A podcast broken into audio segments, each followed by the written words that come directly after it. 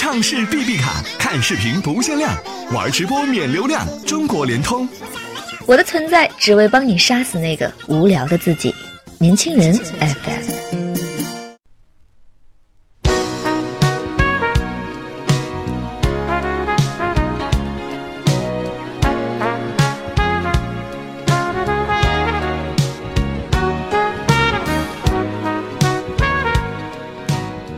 Hello，亲爱的听众朋友，欢迎收听今天的年轻人阅读栏目，我是主播黑眼圈。今天我要跟大家分享的文章是：完美的相处是窝在爱人怀里孤独。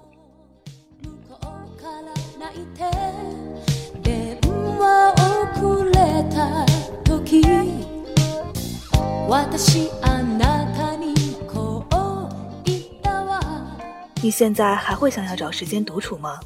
我问王医师。当然会，因为那是从以前就养成的习惯。他点点头。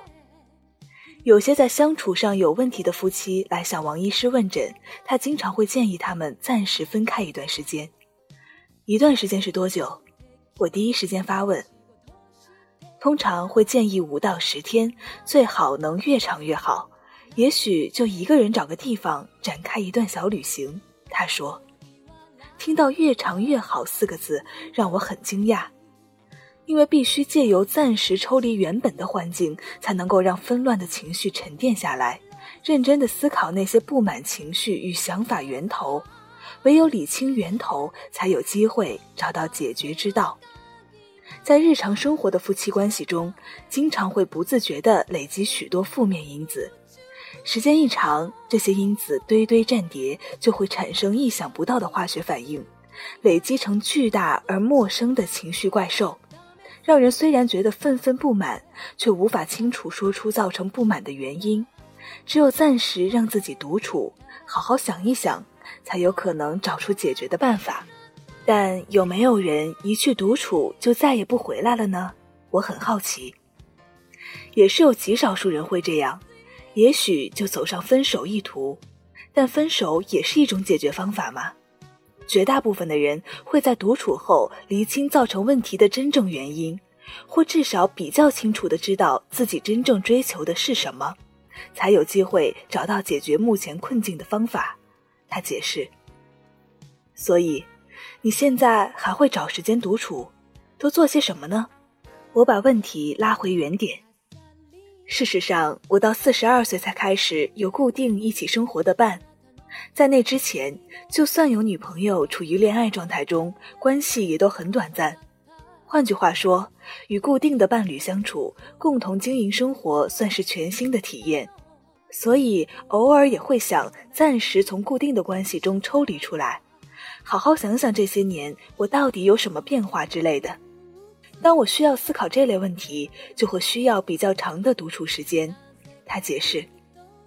现在还会经常这样吗？我问。我还是会找时间一个人旅行。他说。比起刻意规划一个人的旅程，王医师走的是随性路线，通常会选择生活中突然出现的空档，而另一半没办法作陪时，他就会带着简单的行李开车上路。一个人沿路开车慢慢走，可以在路上思考很多事情。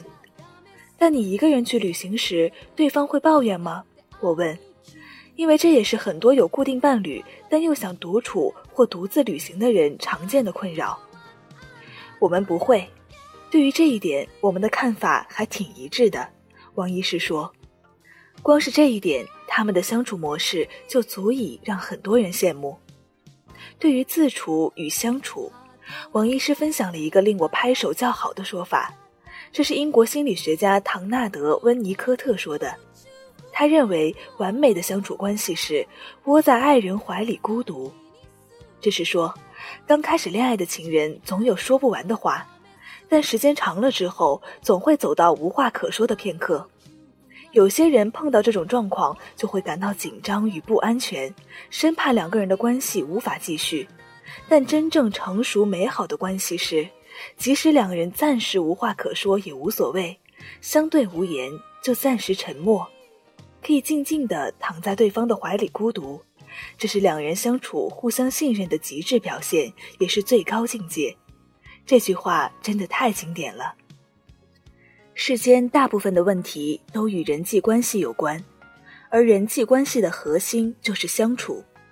话虽这样说，但我觉得现在越来越多人连跟自己好好相处都没有办法。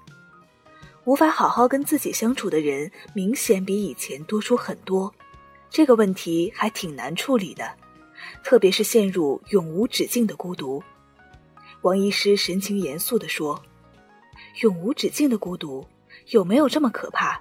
我在心里惊呼。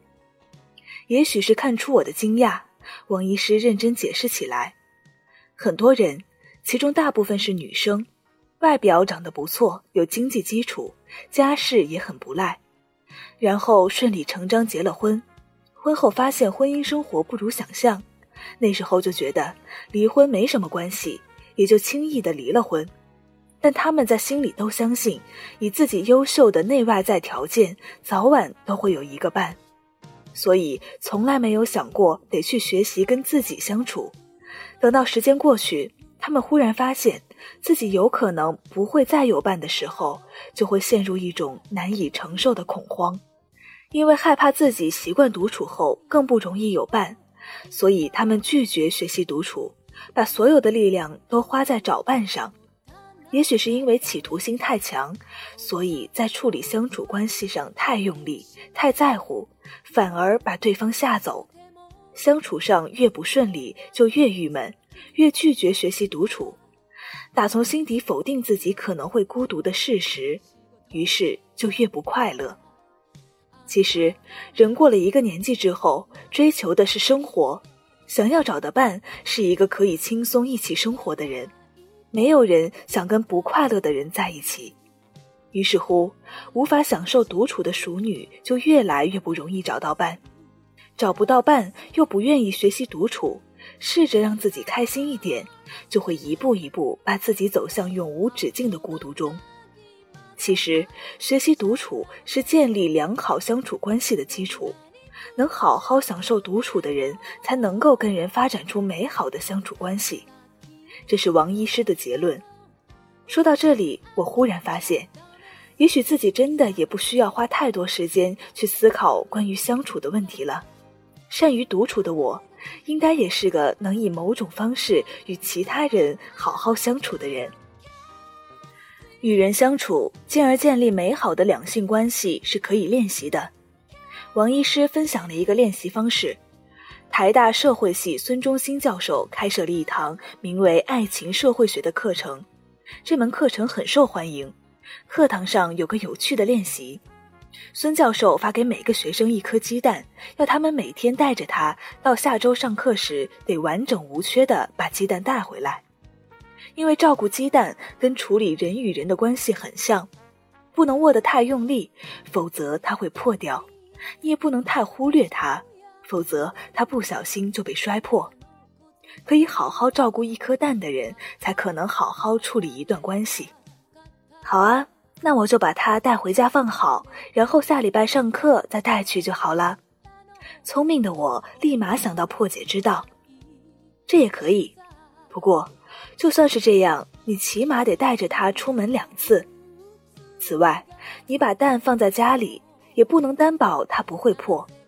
比方说地震造成东西掉落，或是发生家人不小心把它打破之类的意外。王医师继续微笑着说：“独处是相处的基础，有能力独处之后，才能真正与其他人好好相处。”我可以照顾好一颗鸡蛋吗？我问自己。小时候，祖母经常跟我说，谈感情门当户对是很重要的。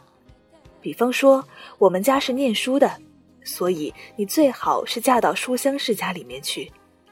以前我并不以为然，慢慢长大，我知道两个人长久的相处，对于生活、生命、未来，彼此之间的价值观相近是很重要的，这才是所谓的门当户对。有很多人迷恋恋爱中的一见钟情，特别是出身环境悬殊的爱情。